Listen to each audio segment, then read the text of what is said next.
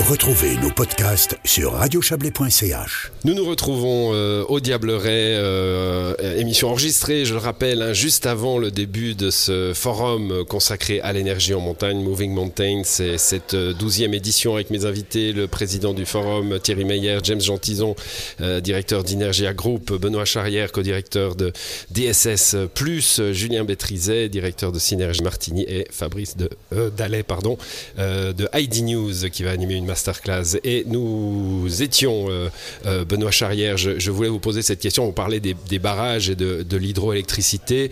Euh, on en a vécu beaucoup pendant l'abondance. On, on a aujourd'hui une, nouvelle considération pour cette énergie. On, on se rend compte, on parle du château d'eau de l'Europe hein, pour la Suisse, mais on se rend compte en même temps que les glaciers fondent, que cette énergie captive se tarit. Il y, y a un avenir à l'hydraulique? Comment ça va se passer? C'est une question hyper intéressante. Premièrement, je ne suis pas un spécialiste en, énergie hydraulique, mais il y a un point qui est absolument essentiel dans, dans ce type de débat, c'est la notion de sobriété. Là, on parle de solutions de production. Comment est-ce qu'on on peut produire mieux, euh, de manière plus durable? Mais il faut absolument prendre en compte, et là, dans la, par exemple, la question de la loi sur l'énergie du canton de Vaud qui est, qui est entrée maintenant euh, en, En consultation, en consultation, il y a la notion de sobriété, et c'est tout un enjeu à prendre en compte dans les débats pour pas euh, dévier sur, sur des discussions qui peuvent être euh, décalées. Mais il y a un autre point qui est absolument essentiel, c'est quand on évalue en fait ces nouvelles infrastructures, c'est de penser l'évaluation de l'impact en amont, donc dans la construction, dans l'utilisation et la manière dont les flux sont utilisés aussi. Et aujourd'hui, il y a voilà, il y a, il y a tous ces enjeux-là, mais il faut être capable euh, d'appréhender cette notion de sobriété consommée. Enfin, être conscient que les ressources sont limitées. En fait, on revient à ça. hein.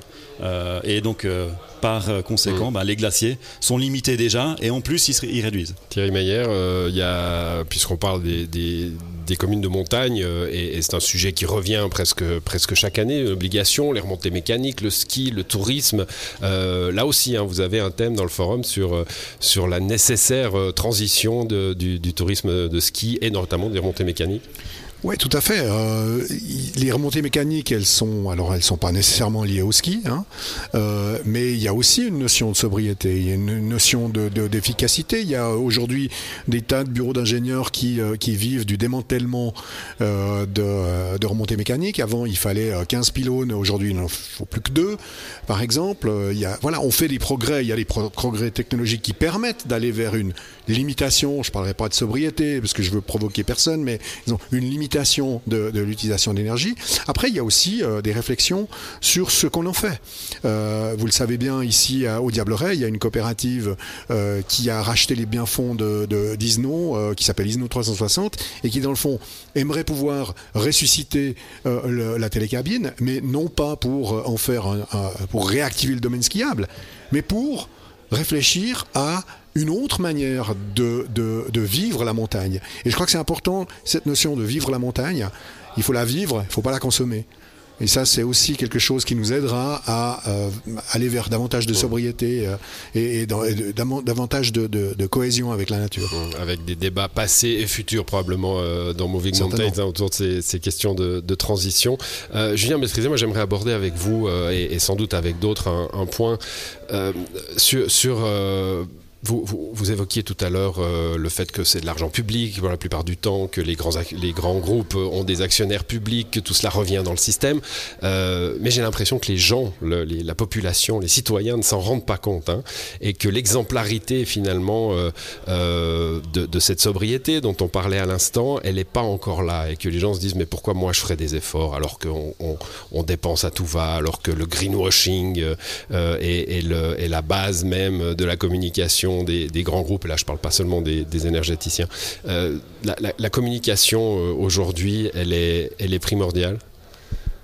la communication, elle est primordiale et on a reçu un, coup de main euh, bienvenu à ce sujet-là euh, en 2022. hein. Pour rappel, les prix du gaz ont fait x10, un facteur 10, c'est comme si vous payez votre café du jour au lendemain plus 3 francs 50, mais 26, 35 euh, francs. 35. Euh, donc voilà, là, là, on- là, tout le monde aurait vraiment euh, tiré une drôle de tête, comment dire. Euh, donc il y a eu ça, il y a eu euh, les prix de l'électricité qui ont fait x7. Du coup, le niveau de communication et de conscientisation des enjeux, il a augmenté de manière exponentielle entre 2022 et 2023. Et, et on n'arrivera pas à avoir des tarifs qui ressembleront aux tarifs qui étaient, qui étaient en vigueur en 2016.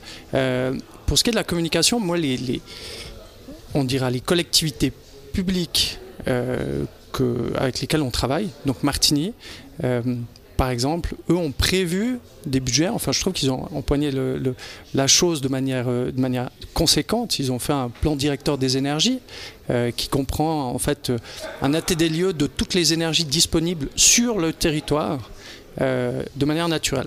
Donc ça comprend l'hydrothermie, la géothermie, la biomasse ligneuse, non ligneuse, le vent, etc. etc. Euh, L'hydraulique aussi. Et du coup, ça donne une notion du potentiel théorique. Et maintenant, il faut le mettre en œuvre. Et peut-être que le premier pas pour euh, une entité publique, c'est de faire cet état des lieux en se projetant, en se disant, tiens, bah, j'ai quoi sur mon territoire? Qu'est-ce que je vais devoir aller chercher ailleurs? Et ça va être quoi mon plan de bataille? Et ensuite, de faire en sorte que ça devienne quelque chose de contraignant et qui tienne sur la durée et non pas que ce soit ensuite shooté en corner euh, à la prochaine, À la prochaine, prochaine législature. législature. Donc voilà, je pense que le, le premier point d'ancrage pour une collectivité, c'est celui-là. Ensuite, il faut avoir des acteurs de l'énergie performants qui soient soit des gens locaux, euh, un synergie, soit des solutions comme Inergia, soit des grands groupes. Il faut trouver quelqu'un qui arrive à tirer en avant ce plan d'action. Puisque vous avez parlé de, de législature et de, et de durée, hein, Benoît Charrière, la, la, démocratie, ça nous aide ou pas finalement? Parce qu'on, alors, euh, il y a la, euh, vous avez évoqué la loi euh, sur l'énergie du canton de Vaud, hein, qui est mise en consultation, qui veut vraiment accélérer les choses, mais on sait qu'il y a des délais de recours, on sait que une éolienne, c'est euh, des années de, de, réflexion et probablement un non à la fin dans les urnes. la démocratie, ça nous aide ou pas? Bah, Certainement oui. Euh, mais il faut la faire avec les citoyens, il faut impliquer les acteurs, il faut sensibiliser, il faut expliquer, il faut pas avoir peur du débat. Euh, et puis il faut, euh, il faut aller au, front, ça me, ça me, paraît essentiel. Et puis il faut convaincre. Et puis pour convaincre, je reviens à la notion d'exemplarité. L'exemplarité, elle est, primordiale, l'exemplarité de la collectivité publique. Moi, commune, moi, canton, en quoi je peux être exemplaire Dans mes bâtiments, dans mes infrastructures, et aussi derrière, dans, par exemple, les cahiers des charges que je donne, dans les critères d'adjudication, etc. Et là, il y a un gros travail aujourd'hui qui est en train d'être fait par certaines collectivités pour mettre des critères ambitieux, notamment sur certains cahiers des charges. Donc l'exemplarité du citoyen, mais aussi euh, de la collectivité. Oui, surtout de la collectivité pour incite. entraîner le citoyen, justement. Exactement. Hein. Fabrice Dallet oui, M. Bretézé disait euh, de bien communiquer. Alors, comme je suis journaliste et qu'il communiquait donc avec moi, il m'a amené voir les installations hydrauliques de, hydroélectriques de, de Martigny en voiture électrique, donc je peux confirmer qu'il co qu communique bien. Mais c'était juste avant d'aller au golf, ou bien c'est ça? Voilà, c'est ça. et, et, mais par contre, le, juste pour. Il me fait non, hein, il me fait non. Je, juste, pour, juste pour ajouter un point, sur communiquer suffit pas de ce que j'ai pu voir. Il faut aussi participer. Il faut une participation citoyenne, y compris financière. Les gens de Samso, ils sont, les éoliennes, ils les bénissent parce qu'elles les envoient leurs enfants à l'université. Les, les, agriculteurs de. Samso, de, pardon. Euh... Samso, c'est l'île au Danemark, au Danemark où, qui, est, qui, est, le modèle danois ouais. de, de, transition énergétique. Et, c est, c est, ça fait une énorme différence. Si vous avez un grand groupe qui vient puis qui vous dit on va donner à cet agriculteur et à cet agriculteur chacun 100 000 francs pour qu'il nous donne pendant 25 ans une concession pour mettre une éolienne, le reste du village il dit mais qu'est-ce que j'y gagne? Il a même pas l'électricité moins chère. Ouais. Donc euh, il, il va être assez facilement contre. Si vous avez une coopérative qui donne la possibilité aux citoyens d'entrer au capital et d'en bénéficier, ça, ça, change le monde. C'est complètement différent. Et ça, je pense qu'en Suisse, on doit peut-être ajouter cette dimension-là de, de, de, coopérative, de, de participation citoyenne au, au, à ces projets. James Gentison, on est, on est pile poil dans votre modèle. Hein, oui, absolument. Je crois que c'est important de le dire aussi bien pour la sobriété, comme on l'a dit, sur un mix énergétique. Euh, il y a aussi des besoins de sobriété et c'est toujours beaucoup plus facile d'avoir une gestion territoriale limitée qui soit locale pour, plutôt que ce soit centralisé. J'aimerais quand même juste faire une petite précision. Alors, la, ouais, Tout, va, rapide alors, hein, parce qu'il nous reste rapide. 30 secondes et on va redonner la parole à ah, Thierry. D'accord, bon, alors écoutez, euh, non mais très rapide, c'était quand le rôle de l'État. Je crois qu'effectivement, le rôle de l'État est d'offrir des services publics à prix coûteux comme à, oui. à, ses citoyens et non pas de faire de l'argent. Ça, pour, je crois que pour, pour d'autres services service public peut-être. Ouais.